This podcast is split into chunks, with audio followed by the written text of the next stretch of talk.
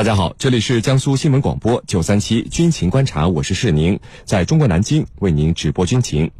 今天的军情观察之谈兵论战，您将会听到：印度妄想把美俄的防空导弹融合到一个指挥系统里，它能做到吗？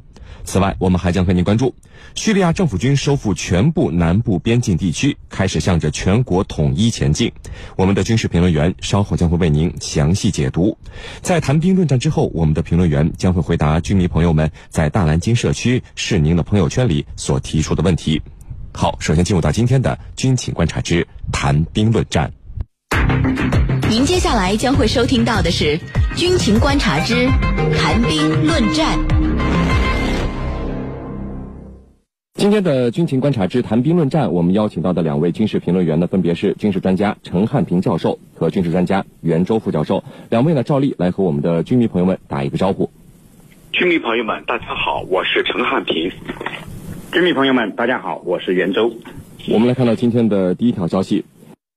叙利亚官方宣布，叙利亚政府军呢在七月三十一号是夺回了整个库特奈拉省以及德拉省全部领土。那么这意味着呢，叙利亚内战爆发七年以来，叙利亚重新控制了全部的南部边境地区，控制了全部的叙利亚和约旦以及以色列的边境。历时两个多月的南部战役以叙利亚政府军完全胜利而告终。我们呢和大家一起来关注到这个消息，袁教授。叙利亚政府军发起德拉战役之初啊，大家普遍认为叙政府军呢就是以收复德拉省为主，结果这个仗越打越顺，进而夺回了整个南部边境地区。从叙利亚政府军的整个南部战役作战态势图来看的话，这次战役成功的关键因素有哪些呢？给我们来介绍一下。好的，叙利亚政府军发动的德拉之战呢，可以说进展非常顺利。呃，我们在节目中呢就曾经预测过，说不出意外的话，叙利亚政府军呢能够呃比较快的收复德拉，而占据整个南部边境地区啊，显然是借进攻德拉的余威顺势而为的结果。呃，之所以能取得这样的成功，那么目前看来呢，主要有以下几个方面的原因。首先呢，就整体实力而言，叙利亚政府军是明显强于南部的反政府武装的，是形成了兵力上的优势。那么叙利亚政府军啊，虽然经过多年的战争，人员伤亡也比较大，但是呢，他却得到了有效的补充。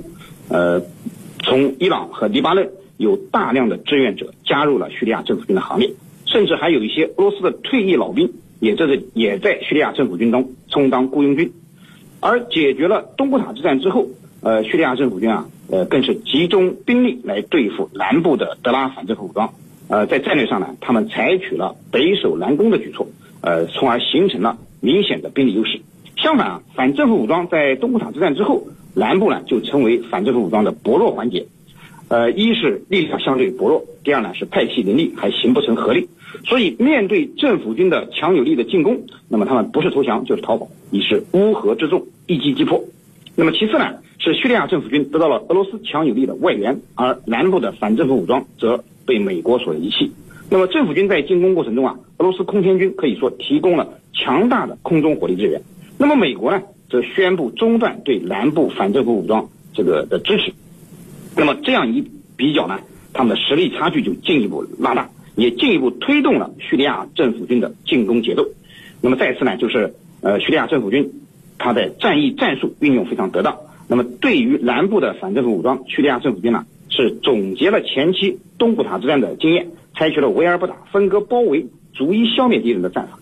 那么，这种战法上运用的得当，对战争进程的推进自然是有大有好处的啊！是林，陈教授，这次南部战役，叙利亚国内第一个也是最后一个呃有影响力的这个反政府武装组织南方阵线啊被歼灭了。那么南部边境地区呢？您看是叙利亚内战的爆发地，为什么叙利亚的南部战役进行的整个过程之中，约旦也好，以色列也好？都采取了收缩的态势，把自己辛辛苦苦扶持起来的反政府武装和地盘就这么给丢掉了。这其中的玄机在哪呢？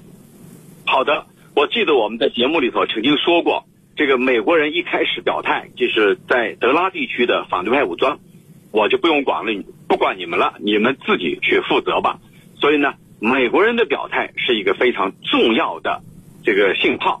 那么，为什么美国人会有这样一个表态啊？原来呀，俄罗斯这个国防部曾经在上一个月宣布呢，要大幅度减少在叙利亚赫梅米姆空军基地的战机和直升机的数量，总共呢就有十一架飞机从叙利亚战场飞回了俄罗斯的国内。那么俄罗斯的这种做法，它是一个姿态，让美国觉得呢，哎，这个你在做姿态，我也要做姿态。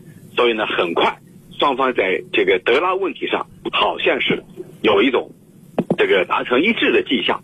美国人说了，这个反对派武装我不管了。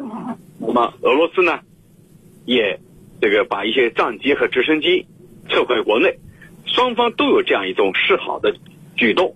那么当时呢，因为特普会就是特朗普和普京要在芬兰会晤，所以当时是为这次会晤来做姿态的。但是呢，这样一个举动啊，就让像也门啊，像这个约旦、像以色列这些国家也从中得到了某种启示，就是说德拉这个地方我们也不介入了。既然美国人都不管了，我管了还有什么用呢？这是第一个原因。第二个原因呢，就是自从德拉爆发战事以来。应该说，大概有六万多难民集中在这个边境线上。这些难民呢，他是躲避战火的。如果继续打下去，他有很有可能突破边境线，进入约旦境内。那么约旦呢，目前接受了是一万个一万个难民，一万个叙利亚的难民，给他们画成圈子，你只能在这个地方，不能越界。如果说战争再打下去，那么很有可能有更多的难民，远不止一万。可能有更多的难民突破边境线进入约旦和以色列，因为总共是六万多难民在边境线上，所以再打下去就会给以色列也好、约旦也好带来切身利益的影响。那么第三个因素呢，就是俄罗斯迫使伊朗要远离这一地区啊。俄罗斯曾经讲过，在德拉地区只能有叙利亚政府军的身影，也就是说，你伊朗人不要介入。据说呢，伊朗。同意了俄罗斯的要求，而且呢，俄罗斯要求你伊朗这个军人和黎巴嫩真主党必须远离以色列边境线三十公里以外，所以呢，这个呢也最大限度的满足了以色列的安全安全担忧啊，让以色列觉得，哎，我的边境线上没有危险分子，这样的话，各方呢似乎呢都已经达成了某种默契，那么最终我们看到的是在叙利亚南部的德拉。这个叙利亚政府军啊，能够快速的收复失土，平定南部地区。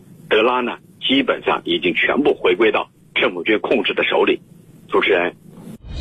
纵论天下军情，观察风云变幻。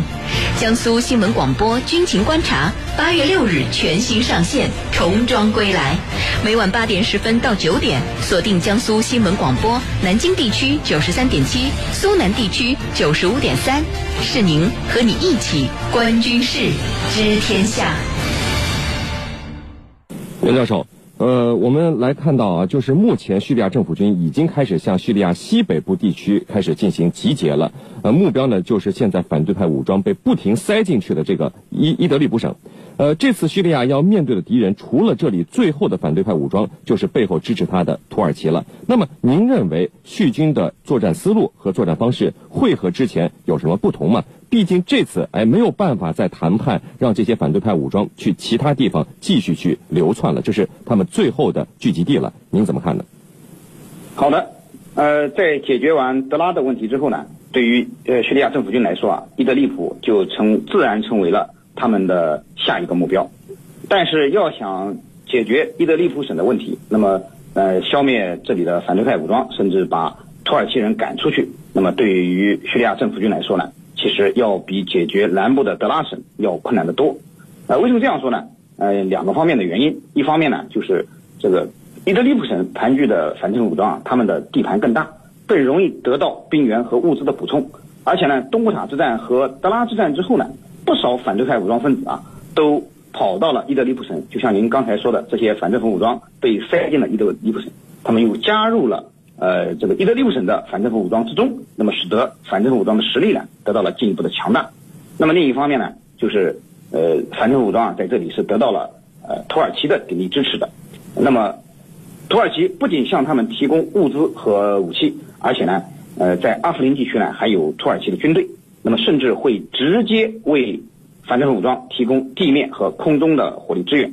呃，所以啊，面对伊德利卜的呃伊德利卜省的这个战斗啊。呃，叙利亚政府军面临的困难的确不小，必须做好相应的准备和调整。那么，首先就要调整的就是政治方面的调整，要把对南部德拉省的这种以军事斗争为主的策略转变为以政治斗争为主。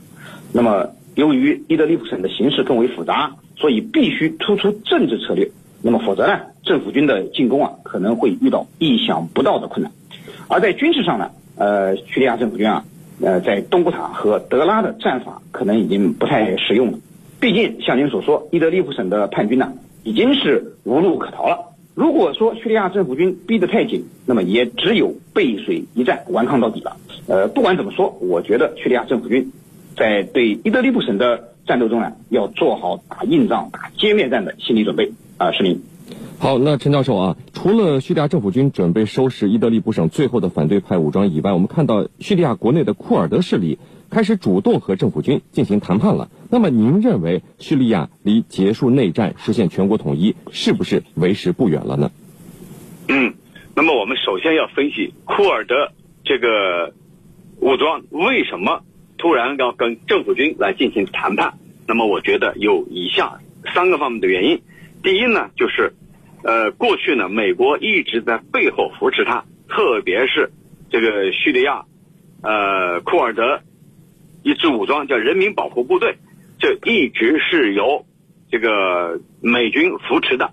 但是美国人在关键时刻，在土耳其攻打阿夫林地区的时候，美国人当了逃兵，没有出手干预，没有出面保护，这让库尔德人武装呢感到非常的失望。第二呢，就是土耳其动辄以库尔德人武装是恐怖分子为由进入。叙利亚境内来打压库尔德人武装，使库尔德人感觉到，在这个时候，如果跟叙利亚政府军再去对抗的话，有可能面临腹背受敌。那么第三个因素呢，就是在库尔德人看来，如果现在跟叙利亚政府进行谈判，那么有可能就是啊，迫使叙利亚政府能够满足他们所提出的一些条件。所以呢，这个呢，多少有些乘人之危的做法。但不管怎么说，库尔德人所提出的和政府军和政府方面展开谈判的做法，并不意味着未来叙利亚的和平进程、叙利亚的国家统一就会易如反掌。为什么这么说呢？因为这一次叙库尔德人他提的要求是这样的，就是我们决定同叙利亚政府组建协商委员会，商讨如何。结束战争，并且组建民主分权的叙利亚路线图。那么，对于叙利亚未来的方向，其实库尔德人和叙利亚政府一直存在着分歧。库尔德人呢，他是希望和叙利亚政府达成一种政治协议，在他们所控制的区域内实现一种高度的自治啊自治。但是呢，巴沙尔政府所希望的是全面恢复对国家的控制。那么也就意味着，未来叙利亚政府既要面临北部像伊德利卜省的反叛势力、反政府武装，同时呢还要推动国内的政治进程。此外呢，还有美俄等大国在叙利亚的博弈，所以面临重重的困难和挑战。如果说叙利亚离未来政治和平进程、离未来全面统一已经为时不远了，那绝对是不可能的。未来还有很长的路要走。任重而道远，主持人。好的，那各位不要走开，接下来呢是半点广告时间。在简短的半点广告之后，我们将和两位军事评论员一起来和大家聊到今天军情观察之谈兵论战的另一个话题。